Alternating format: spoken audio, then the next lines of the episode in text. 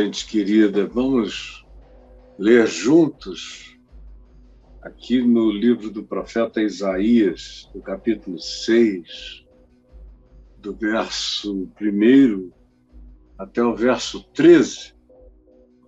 E nós vamos juntos falar sobre o tema que o Braulio vai colocar para que cada um de nós leia aqui e agora.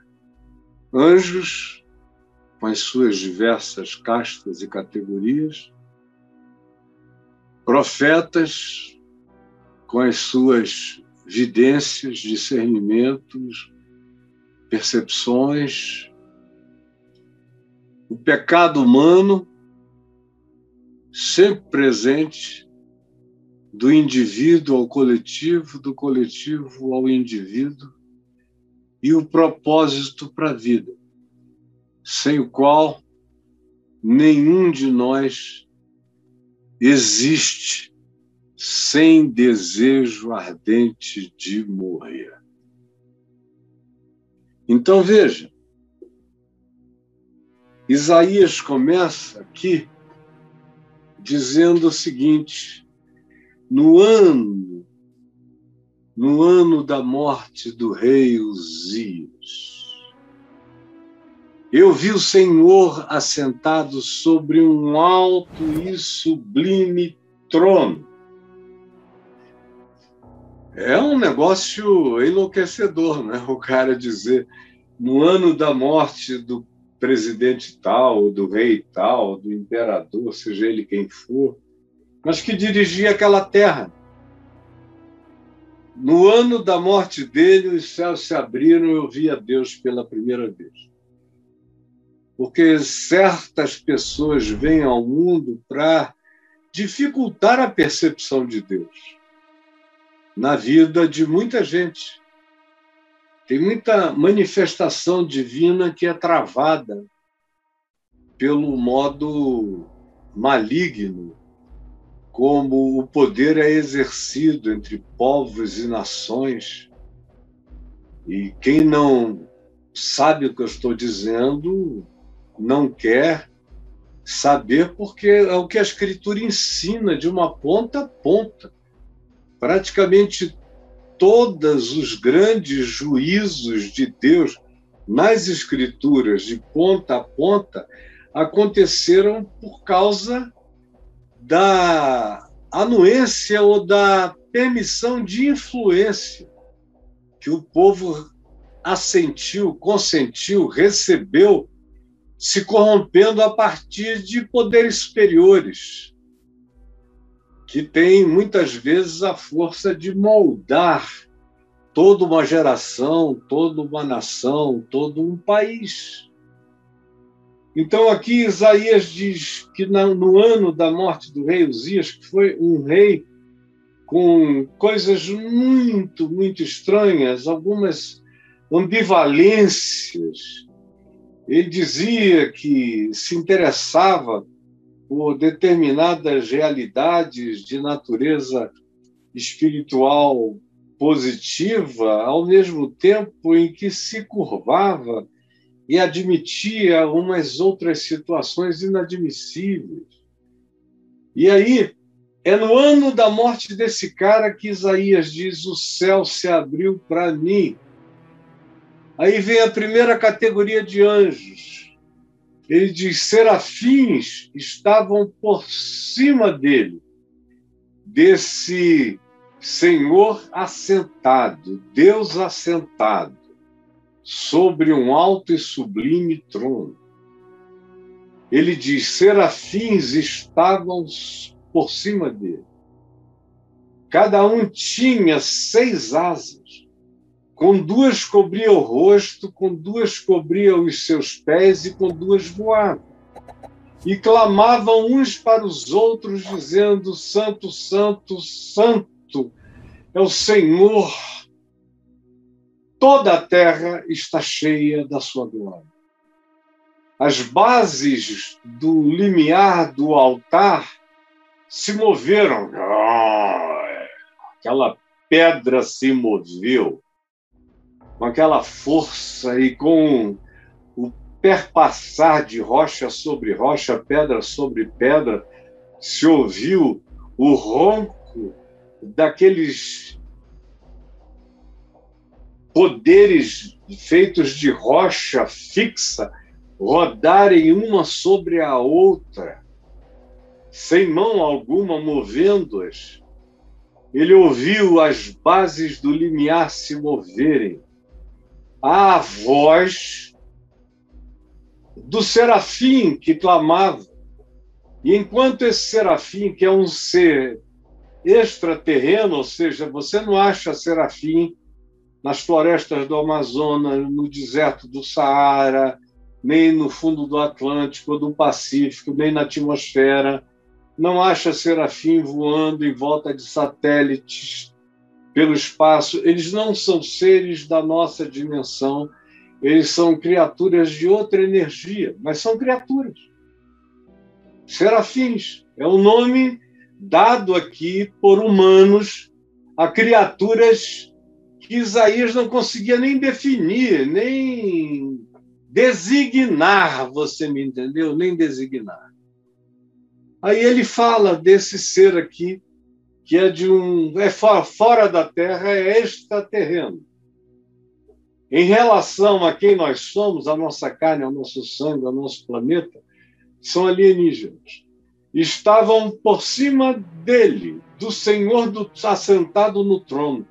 Cada um tinha seis asas, com duas asas cobria o rosto, com duas asas cobria os pés e com duas asas voava. Aí tem milhares de tentativas de interpretação, todas alegóricas, para dar significado a isso.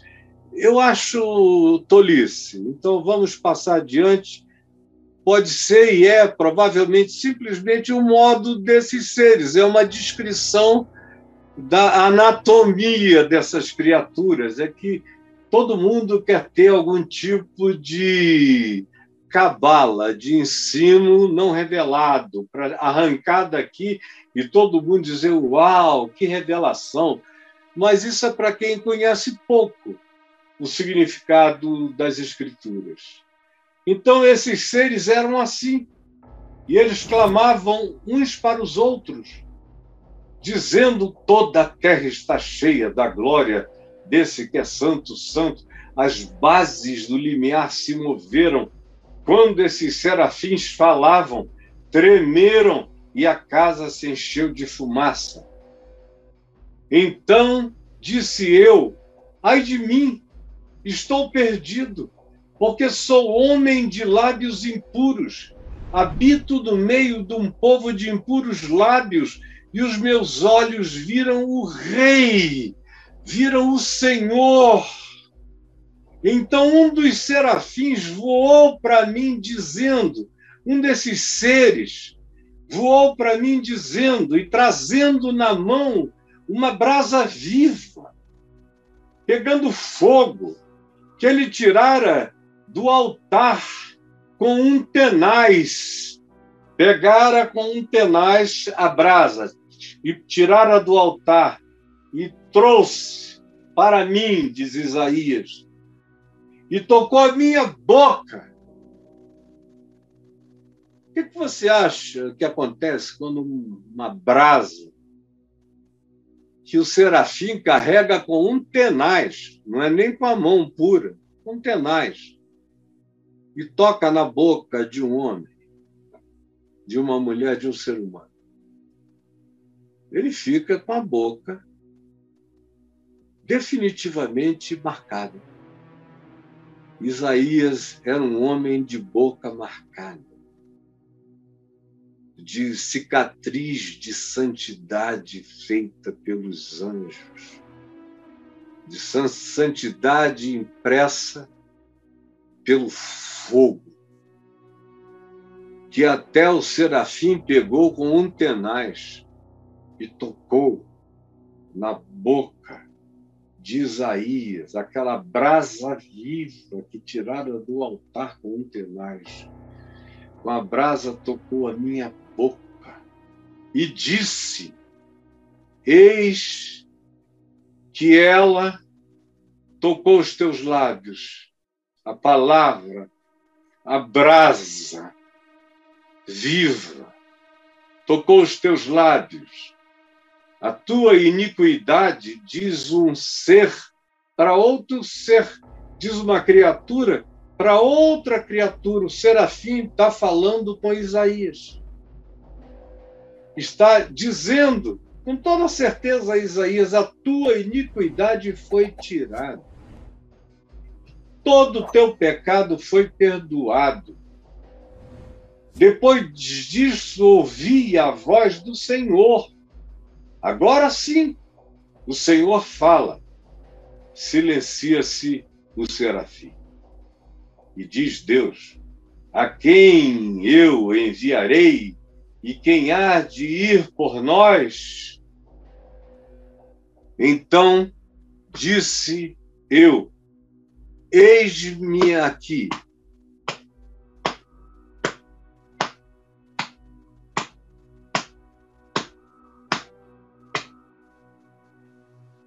Eis-me aqui.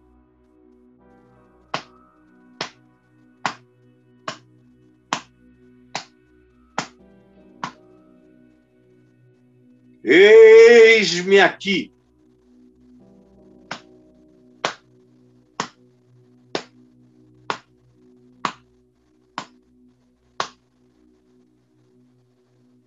Eis-me aqui. Eis-me aqui. A quem enviarei e quem há de ir por nós?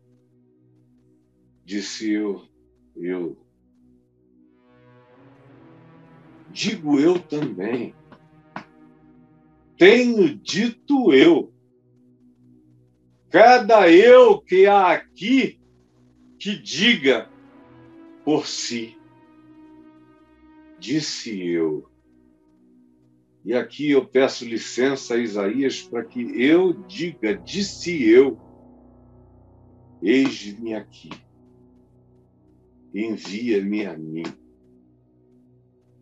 Estou me oferecendo desde jovenzinho, com todo o meu coração. Então ele aqui não é o serafim é Deus, disse: Vai, vai. Você já ouviu Deus dizer a você: Vai? Vai.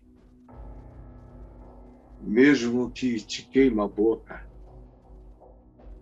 que te purifica, que te perdoa, mas que te marca que pergunta quem quer ir e ouve você dizer eu. Você já o ouviu dizer vai? Eu o tenho ouvido desde muito jovem. Ele tem me dito, e quem anda comigo sabe que eu não brinco disso. Ele tem me dito, vai. Eu já fui milhares de vezes. Eu vou todo dia. Esse vai se tornou um gerúndio, um indo, um caminhar sem interregno, sem interrupção, sem parada. Vai. Há tentativas de obstáculo, há fossos, há reduções de tempo, mas quem ouviu essa voz dizendo vai, não sabe nunca mais não ir. É uma atitude existencial que emana de uma provocação diária de Deus, de um esguichar do Espírito Santo em mim todo dia. É esse esguicho que Jesus prometeu à mulher de Samaria, essa fonte que esguicha, que é uma espécie de fonte de guion, de fonte esguichante, que salta para a vida eterna, que se ejecta para a vida eterna.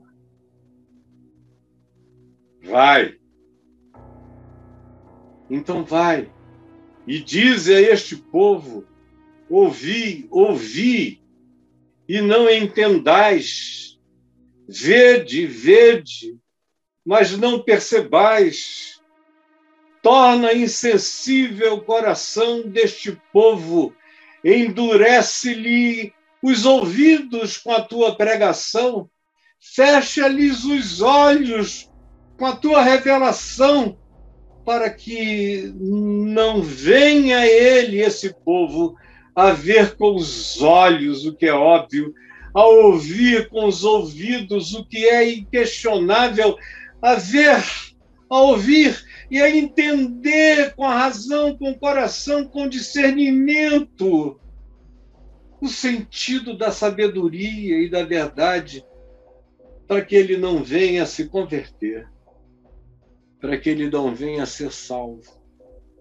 Esse é o maior juízo que pode cair sobre um povo.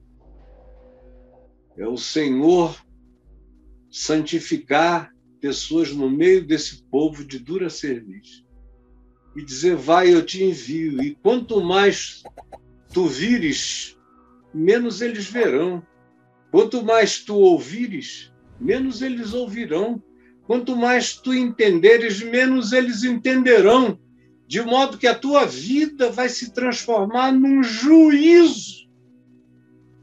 Há ocasiões na história quando pessoas são levantadas para falarem o que ninguém quer ouvir, para revelarem, tirarem o véu para aquilo que ninguém quer ver e para trazerem a palavra de discernimento justamente para aquilo que lhes dá coceira nos ouvidos ouvirem, porque não é do seu interesse obedecerem.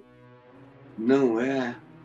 Não era nos dias de Isaías, não foi durante milhares de outros dias da história humana, nem é hoje tão pouco entre aqueles que, na sua ufania, se jactam de ser o Israel de Deus, a casa de Deus, a Jerusalém de Deus, seja o que seja. Mas estão sob juízo. Eles olham, mas não veem. Eles ouvem, mas tapam os ouvidos. Lhes sobe ao coração, mas eles socam para baixo. Porque eles não querem se converter porque eles não querem ser salvos dessa desgraça. É que essa desgraça sobre eles se abaterá com o juízo. E aí se prossegue, olha só o que se diz. Então, disse eu, até quando, Senhor? Até quando vai ser assim? E o Senhor me disse: até que sejam desolados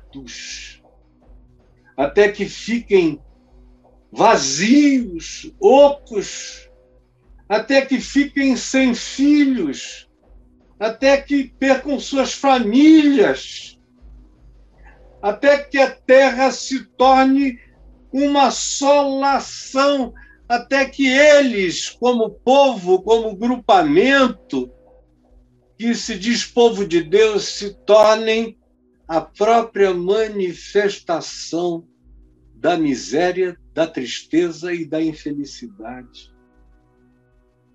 E o Senhor afaste do meio deles os seres humanos, os homens desapareçam, e no meio da terra seja grande o desamparo, o desespero, o pânico, o medo. Mas se ainda ficar a décima parte dela, tornará a ser destruída. O dízimo corta de novo. Como o terebinto e como o carvalho, dos quais, depois de derrubados, ainda fica o toco, assim a santa semente é o seu toco. Vai ficar só um toquinho, mas dali vai brotar a santa semente. Como de um carvalhal. Anjos, profetas, pecado e propósito para a vida, e três coisas para você guardar no coração. A primeira, a relação entre eventos políticos e eventos espirituais. Veja aí entre os versos 1 e 5. Morre Uzias, parece que uma calota dimensional é tirada. E aconteceram algumas coisas entre Uzias e Deus no templo. E Uzias, como eu disse, era ambivalente, o meu tempo é curto, eu não quero falar sobre ele. No entanto, parece que uma potestade sai. Existem certas pessoas, certas autoridades que representam potestades, poderes, castas, castas do mal, demônios, forças malignas. E aí, no dia que essa pessoa é tirada, os céus se abrem, apocalipses surgem, o Senhor é visto, é discernido na sua soberania, no seu alto e sublime trono. E a gente vê outras dimensões, serafins, criaturas distintas, de outras expressões, a glória de Deus se manifesta em diferenciações através de criaturas impensáveis que não têm nada de semelhante a nós, mas que também sabem louvar a Deus, mas que não parecem comigo. A primeira coisa que a gente vê é essa relação entre eventos políticos e eventos espirituais. Por isso eu queria que você lesse o meu livro Entre Dois Mundos, entre dois mundos, que já se chamou Batalha Espiritual, ele mostra bastante a relação entre eventos políticos de um lado e eventos espirituais e principados e potestades e poderes do outro lado. Você vê isso também no livro de Daniel, onde eventos políticos sempre são representados por potestades espirituais Principado da Grécia, Principado do Egito, Principado dos reis da Pérsia, principados variados, Principado de Israel. Está lá em Daniel como eventos políticos e eventos espirituais se misturam como a gente pode discernir quem tem olhos para ver, ouvidos para ouvir, coração para discernir, está vendo, está ouvindo, está sabendo o que está acontecendo. Entre nós, hoje. Segunda coisa que esse texto nos ensina a entender, a ler e a guardar é a relação entre corrupção política e corrupção espiritual a relação entre corrupção política e corrupção espiritual. E corrupção política não é necessariamente feita com dinheiro. Ela é sempre, toda corrupção é feita com mentira. Mentira de palavras, mentiras de promessas, mentiras ditas numa hora, desfeitas na outra, reafirmadas no tempo seguinte, mentira. A gente sempre sabe que onde há mentira, há um pai da mentira. A gente sempre sabe que onde há ódio, há o pai do ódio, que é homicida desde o princípio.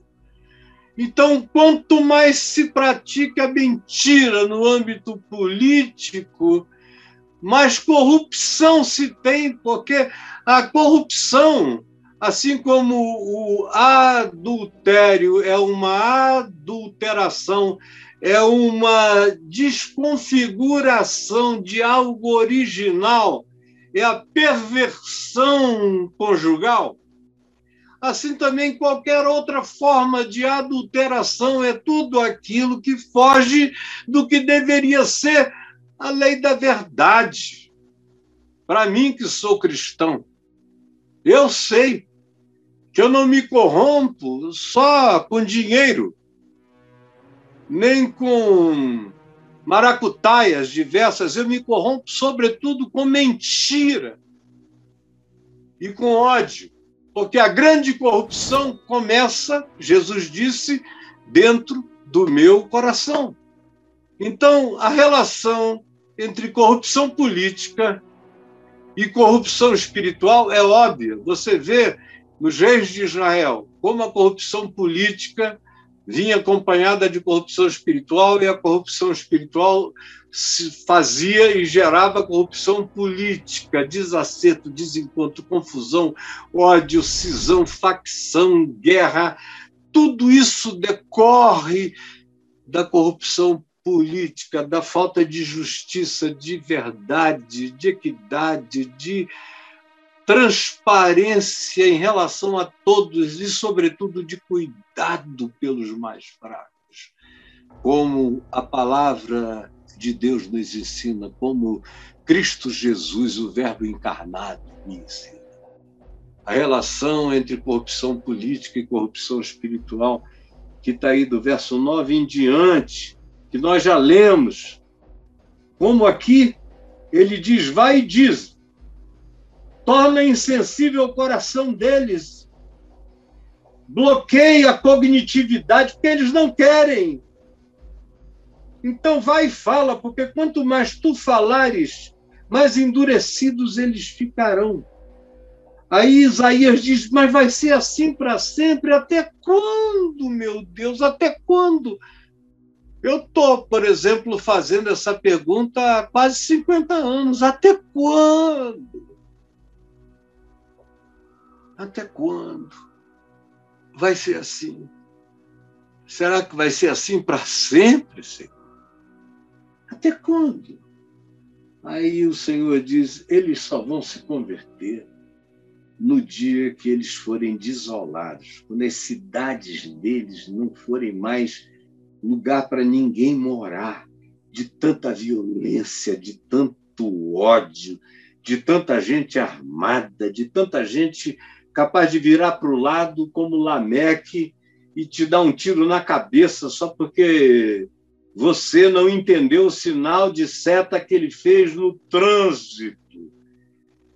Eles vão ter que se corromper até o fim, eles escolhem o que é mal, eles creem que se pode vencer o mal com o mal.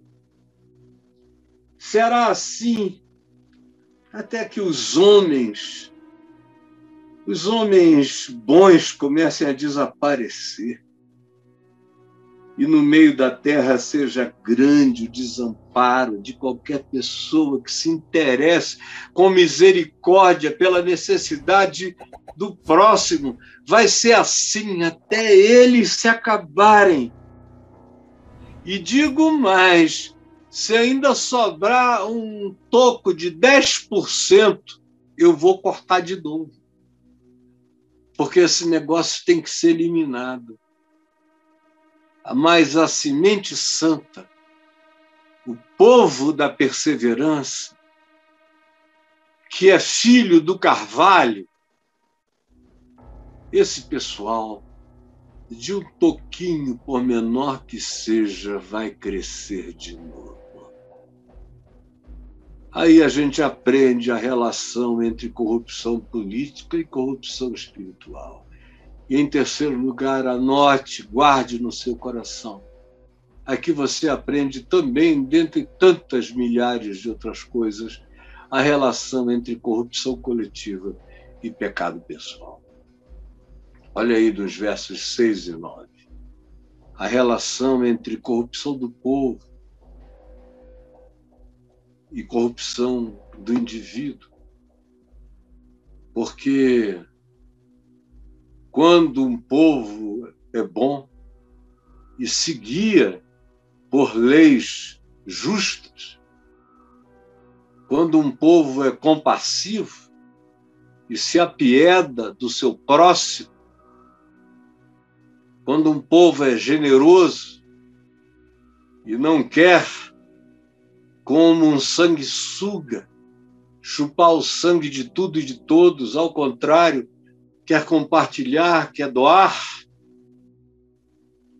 Mas, se no meio desse povo que tem esse espírito de justiça, existem pessoas de mau caráter, ou até gente sem caráter, só porque as leis são cumpridas e o povo é bom e a justiça é minimamente realizada, a sentença é executada, e não existe o escárnio, nem com aquilo que foi descoberto à luz do sol.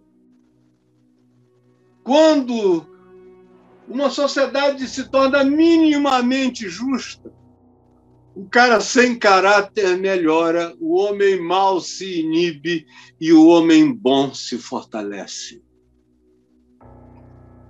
Agora, quando uma sociedade corrupta, mentirosa, violenta, interessada do seu próprio egoísmo, nos seus próprios interesses, no seu poder, nos seus ganhos, nos seus lucros, nas suas concessões, nas suas isenções, nas suas facilitações, vai se entregando, vai se vendendo, vai naturalizando a injustiça, a desgraça, a miséria, vai tratando a mentira como coisa de certa utilidade ou mesmo sem a qual não se sobrevive no mundo, sem que se minta muito.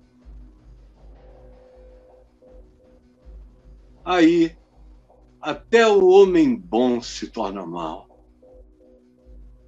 Aí, o seu filho, que tinha tudo para ser um cara maravilhoso, se corrompe não é por causa de política de gênero nas escolas, não. Não vi nunca ninguém ficar mal por causa disso. De, de discussão de gênero, não. Eu vejo o pessoal ficar mal é por causa de proposta de violência política. Eu vejo o pessoal ficar mal é por racismo, é por acepção de pessoas, é por supremacismo é por arrogância, é pelo ódio, não é pelo gênero, não é pela religião, não é nem necessariamente pela maioria dos partidos políticos, exceto aqueles que são radicalizantes. Tudo que é radicalizante corrompe a identidade essencial das pessoas e chama as pessoas para os extremos aos quais esses polos correspondem. Mas quando você tem um ambiente, mesmo que seja político, de gente dialogal, racional, fraterna, que respeita o direito do outro ser diferente, pensar diferente, votar diferente, escolher diferente, praticar uma religião diferente. Deixa o outro viver tanto quanto se quer ter liberdade para viver. Então, num ambiente assim, pessoas boas se desenvolvem, não importa qual seja o sexo, o gênero, a classe social, elas vão se tornando melhores. E mais, os homens e mulheres maus vão se tornando inibidos, vão sendo filtrados, vão sendo acachapados pelas escolhas sinceras, verdadeiras, justas e humanas da maioria. E os sem caráter se tornam gente infinitamente melhor com quem se pode conviver com o mínimo de segurança. A gente vê isso a vida inteira, a gente vê isso no ambiente da nossa casa. Chega às vezes uma pessoa estranha e entra na família através de um filho, através de uma filha, entra alguém, uma nora, um genro, ou algumas noras e alguns genros, há uma mudança na química familiar, em torno da grande mesa familiar. E às vezes, alguns anos depois, aquela família que um dia foi tão maravilhosa já não é mais achável nem reconhecível, porque as pessoas que chegaram de fora conseguiram conturbar conseguiram contaminar, conseguiram separar, conseguiram fazer odiar, conseguiram criar o clima mais cheio de facção e de suspeição que a gente não poderia jamais imaginar, meu Deus. Uma pessoa, duas pessoas, imaginem. Quanto mais força tiverem, maior será o estrago mas também quando sistemas, leis e pessoas assumem quem são, a identidade do seu caráter e o seu compromisso com o reino de Deus, com a verdade e a justiça e o amor, porque sem amor nada me aproveitará, nada. Não adianta, nada. Profecia, nem suposta verdade, nem cura, nem milagre, nem profecia, nada, nem ciência, sem amor, dá descarga, bicho. Nada aproveita sem amor. Nada. Mas você ainda pensa que dá para ter uma vida pessoal com Deus maravilhosa, andando do lado errado da história do ódio, da guerra. Aqui nos versos 6 a 9, o que Isaías diz é isso: os serafins, esses seres de outra categoria, voaram, tocaram com brasa a sua boca, queimou a boca desse homem com a palavra, tirou o pecado, a iniquidade. E aí, depois disso, depois disso. Mas primeiro tem que ter essa consciência de si mesmo. Cara, eu sou esse homem impuro. Você tem que dizer o que está no verso 5. Ai de mim. Ai de mim. Ai de mim. Estou perdido porque sou homem de lábios impuros habito no meio de um povo de impuros lábios. Imagina nesses dias de internet. E os meus olhos viram o Rei. Os meus olhos viram o Senhor. No meio dessa calamidade, mas ai de mim, porque eu sou parte desse povo. Eu sou parte desse povo, tem compaixão de mim, eu não sou melhor do que esse e aí vem o Senhor, vem uma criatura divina e diz: Olha, teu pecado está perdoado, tua iniquidade foi apagada, e tu estás queimado com a santidade da verdade de Deus. Então o Senhor me disse: Vai. E eu estou indo e nunca pararei de ir, sabendo que, em primeiro lugar, eu tenho que cuidar do meu próprio coração todos os dias. Todos os dias tem um ai de mim, porque eu sou um homem de lábios impuros e habito no meio de um povo de impuros lábios. Os meus olhos têm visto o Santo Senhor. E o Senhor disse: A quem enviarei? Quem há de ir por nós? Eu me atrevi e disse: Já que tu fizeste tudo, já que tu tiraste, limpaste, santificaste a minha vida, apesar de mim, eis-me aqui, envia-me a mim. E o que está faltando entre nós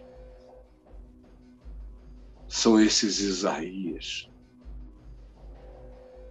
São essas pessoas que tenham coragem de assumirem a militância do Evangelho, a militância da palavra, a militância do Espírito de Jesus, a militância de Cristo, a militância segundo a agenda do Evangelho, a militância segundo a justiça do reino de Deus, a militância segundo serafins querubins, anjos, profetas, pecadores e gente que quer ter razão para viver. Envia-me a mim e eu irei todo dia até o fim. Senhor Jesus, que essa palavra entre em alguém, em alguns, que ela seja perturbação, que ela venha demolir estruturas preconceitos, raivas, antagonismos, fossos, abismos, pelo amor do teu nome, no poder do Espírito Santo. Amém e amém.